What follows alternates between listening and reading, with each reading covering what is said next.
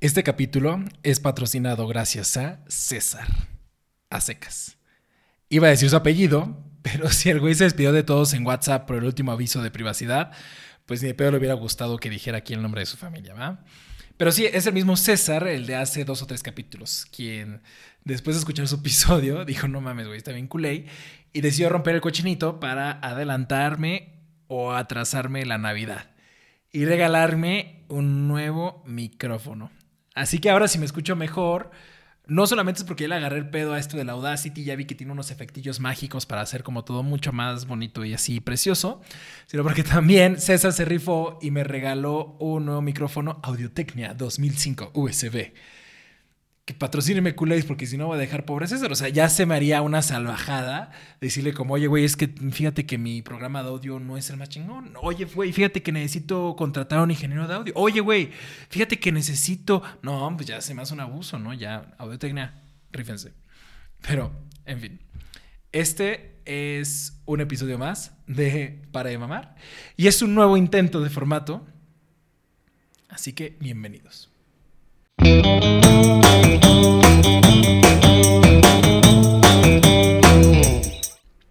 Estoy casi seguro que este es el último formato que voy a intentar. Se los prometo. Porque creo que ya decidí qué hacer con mi vida. Y gracias a todo el feedback que me dieron mis amiguitos en general, he decidido... Ese fue un intento de redoble de tambor, la neta no encontré un audio así chingón. La neta me dio hueva buscar un audio, pero bueno, ese fue un intento de redoble de tambor. He decidido cancelar este programa. A la verga. No, no es cierto. O sea, sí es cierto un poquito. El día de hoy no voy a intentar tener un invitado. El invitado voy a ser yo mismo. Y voy a probar este formato, dar una opinión al respecto, así como si yo fuera ya un podcastero así muy reconocido y mamalón y mi opinión tuviera ya mucha validez porque ya tengo muchos seguidores, ¿no? Entonces, hoy voy a opinar sobre el proceso en general del feedback, porque eso es lo que le he estado dando vueltas, pero un chingo de vueltas durante este tiempo. pero antes que nada, sí quiero aclarar que de verdad agradezco todo el feedback que me han dado. Me hizo darme cuenta de que la neta sí está bien culero todo lo que estoy haciendo. No, ya en serio esa risa sí fue nerviosa. Lo que voy a decir ahorita va a sonar como que sí estoy un poquito a la defensiva, pero realmente no, o sea, sí me gustaría enfatizar que bien recibido y bien aventurado está toda la retroalimentación. Ah, ese fue otro feedback, que, estoy mamando mucho de más con palabras en inglés. Bueno, no sé, voy a decir feedback. De verdad, o sea, sí me ha servido un chingo todo lo que me han dicho. Y algo que me di cuenta es que está cabrón recibir feedback. Y les voy a contar un poquito de mi proceso.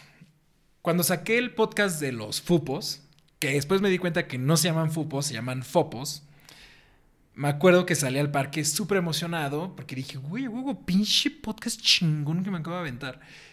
Y cuando la, gente me empezó a mandar sus comentarios, pues literal F, como diría la chaviza. O sea, había un chingo de cosas que no estaban bien, que si el audio, que si la historia, que si estaba muy forzado, que si no era orgánico, que si estaba mamando de más, que si el intro estaba muy largo. Y, y dije, bueno, va, órale, ¿no? Y como que sí me, me, costó bastante trabajo, pero dije, güey, ¿estuviste en Focus Nights? Que otro feedback que me dieron es que no estoy contextualizando. Luego les explico qué chingados Focus Nights, hoy lo buscan. Pero ahí nos encantaba decir que hay que estar abiertos al feedback y hay que ser mejores y el growth mindset y no hay que tener el fixed mindset y que estamos en un espacio de ciudad psicológica y el síndrome del impostor y la verga santa, ¿no? Entonces, pues básicamente lo que decíamos es que tú deberías aguantar todo lo que te está diciendo. Pero, déjeme decirles que está muy cabrón aguantar el feedback. Y está cabrón porque todos tienen una forma diferente de consumir podcast. Eso fue lo primero que me di cuenta. Hay gente que le gusta escuchar podcast como si fuera al radio literal están esperando a que pongan el número de teléfono para marcar y pedir su canción favorita.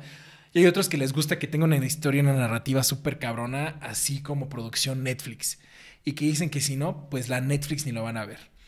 Entonces me dije, güey, aguanta vara. Haz caso al feedback. Implementa lo que te dicen, poco a poco. Entonces me quise enfocar en tres aspectos principales. Uno, en lo orgánico de la conversación. Dos, en la calidad del audio. Y tres, en no mamar de más. Eso se me hizo muy importante. Y entonces ahí voy. Ya andaba yo muy feliz y con tenis porque acababa de publicar mi siguiente podcast. Y aparte habíamos hablado de The Office. Y dije, güey, qué manera más orgánica que hablar de The Office. Y lo hice en un formato de confitrión. Y dije, güey, qué forma más fácil de no mamar de más que hacerlo de confitrión. Y hasta le pedí a la otra persona que se pusiera audífonos O sea, creo, creo que hasta se compró un micrófono. Y dije, güey, qué mejor forma de mejorar el audio. Entonces salí al parque y dije, pinche podcast chingón que me acabo de aventar. Y entonces cuando recibí los comentarios, fueron básicamente los siguientes. Güey, es que se escucha que nada más una conversación entre ustedes y nada más, güey, es que realmente no me estás agregando nada de valor, es que le falta estructura, es que no contextualizaste. Y entonces dije, no mames, o sea, básicamente todo el feedback que recibí al principio, que lo cambié, ahora me voy a dar el mismo, pero al revés. Entonces dije, a ver, me voy a dar un minuto y voy a analizar la situación. Y esto es básicamente lo que he estado haciendo sobre analizando cabrón este pedo. Y en la última semana me eché como tres conversaciones con diferentes personas y literal hablé más de una hora con cada una de ellas para profundizar, porque creo que una cosa es tener el feedback y otra cosa es también como que analizar, o sea, qué es lo que está pasando detrás. Entonces, hoy les quiero compartir básicamente mis conclusiones, bueno, las conclusiones que sacamos, en conjunto, pero también lo que, lo que yo estoy como tomando de cada uno de esto, ¿no? Y lo primero es que cada quien, esto es lo primero que me di cuenta, y nos dimos cuenta todos juntos, cada quien tiene un concepto diferente de lo que debería ser un podcast. Hay gente que lo piensa que es para lanzar su nuevo negocio, entonces debería estar hablando cosas únicamente que tenga que agregar valor en tu industria. Hay gente que lo utiliza para saltar a la fama, porque es la forma en la cual puede tener seguidores y followers y no sé qué tanto esperan. Y hay otros que lo piensan como una expresión artística y que neta todo tiene que ser así perfecto y la chingada, ¿no? Y hay muchos más, ¿no? Pero yo básicamente decidí utilizar este podcast para tener un pretexto para sacar las historias de la gente que creo que de otra manera no contarían. O sea, yo no me veo yendo con una persona y decirle como, oye, me contaron que tú tienes un emprendimiento de unos peluches. O sea, eso no lo sacas en la peda. O sea, ya ni siquiera vamos a la peda, pero si algún día vamos a la peda, no me veo, o sea, bueno, yo sí, pero no es tan normal que saque uno ese tipo de comentarios, ¿no? Y sobre todo, o sea, el punto de que se llame para de mamar es que me gustaría que estas historias se cuenten de una manera más auténtica y orgánica posible. O sea, sin un mame, ¿no? Entonces, esa es mi intención del podcast. Número dos, es mucho más fácil criticar. Y no lo digo con el afán de demeritar los juicios de valor presentados en este podcast. No, realmente creo que, según yo, no me dan mucho caso, o sea, sí háganme caso, pero según yo, hay un estudio que lo avala en el cual dice que para el ser humano es mucho más natural darse cuenta de las cosas que faltan, de cómo se podría hacer mejor o lo que está mal. Entonces, yo no me había dado cuenta de eso, pero cuando la gente me pasaba sus comentarios, obviamente eran como comentarios, pues sí, negativos, ¿no? O retroalimentación, cosas que se podrían mejorar. Y yo automáticamente pensaba que todo estaba mal. Y dije, güey, estoy consciente que no estoy haciendo el mejor, pero tan mal está. Y no fue literal hasta que yo preguntaba, porque dije, güey, tengo que salvar un poquito mi autoestima ahí, ¿no? Y dije, oye, pero pues dime algo que te haya gustado. Y ahí la gente me decía que sí les gustaba.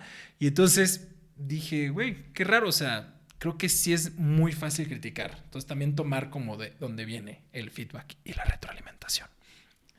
Y el número tres es que está, que va muy relacionado con esto, que es que está muy chingón el feedback. O sea, creo que ayuda un chorro y es lo que valoro muchísimo. Pero también hay que saber cómo tomarlo. Y quiero hacer aquí una nota porque la neta me siento un poco conflictuado con este punto. Porque siento muy sincero siento que es muy fácil que cuando alguien escuche esto, o cuando, cuando tú, persona, estés escuchando esto, vas a decir como, güey, entonces, ¿por qué chingados me estás pidiendo mis comentarios? ¿O para qué chingados me estás pidiendo feedback? ¿O para qué chingados me estás haciendo perder mi tiempo, no? Y la neta no es mi intención, o sea, de verdad, es en serio, o sea, sí quiero agradecer un chingo como todo ese tiempo que están dedicando para escuchar estas madres. La verdad se siente bien chingón y me, me está gustando mucho también como esta interacción, pero creo que está muy cabrón darle gusto a todos. O sea, hay comentarios que naturalmente me van a ayudar a hacer un mejor contenido, pero hay otros que voy a tener que desechar. Y perdón, o sea, suena bien culero, pero sí voy a tener que hacer eso. Porque creo que si me pusiera a arreglar cada una de las cosas que me han dicho, pues literal empezaría con lo que dije al inicio, o sea, mandaría toda la verga y cerraría el programa. Este programazo que tiene miles de seguidores. Pero ahí estoy luchando para también dejar de ser un amigo de la perfección. Porque si no, uno literal no termina haciendo nada. Y pues también emprender y entender que hay un chingo de cosas que van a estar rotas y que seguro va a haber cosas que para alguien va a ser muy importante y que por lo tanto no puede escuchar un podcast que no tenga sonido de redoble de tambor oficial. Pero pues ni pedo, creo que es algo que va a tener que aceptar y es algo que va a tener que ir mejorando poco a poco, ¿no? Y bueno, este ya es como de pilón. El número 4 es, es como un debraye que también quiero compartir, que es también qué tanto se tiene que pensar en las personas en las cuales te van a escuchar, ¿no? En tu audiencia, o qué tanto deberías desarrollar algo que simplemente te late a ti. Creo que está muy cabrón porque, o sea, si te pones a pensar nada más en lo que la gente quiere hacer o lo que la gente quiere escuchar, creo que terminas haciendo lo que ya existe. O terminas mamando de más, o literal así terminas haciendo como cualquier otra madre. Y por el contrario, si no piensas en eso y te dedicas a hacer nada más un contenido que tú quieres hacer, pues también puede ser que esté muy de la popó y que ni siquiera tenga nada de sentido, ¿no? Pero creo que de también de estas personas que deciden hacer cosas porque les laten y les vibran, eh, creo que también ahí salen las ideas chingonas y las out of the box. Ahí la neta suena más chingona out of the box que fuera de la caja. Pero bueno, creo que eso al final, al principio puede sonar muy raro, pero creo que al final llega a gustar a la gente. En fin, lo que me he dado cuenta es que Primero, me di cuenta que me falta aprender mucho el feedback y creo que ese es un mame de más, que yo antes decía como, güey, es que hay que tener feedback para todo y creo que sí está cabrón y hay que aguantar mucha vara, pero también hay que saber cómo recibir ese feedback. La otra es que también me di cuenta que me falta aprenderle mucho a este mundo de los podcasts, pero sobre todo lo que me he dado cuenta en este proceso es que me está gustando un chingo hacer este tipo de cosas, que me está gustando un chingo tener nuevos pretextos para conectar con mis cuates con mis cuates. Ya suena Chabelo ahí, ¿no? Y sobre todo me está gustando un chingo hablar más, porque me mama hablar. Pero lo que no me gusta es mamar de más. Thank you.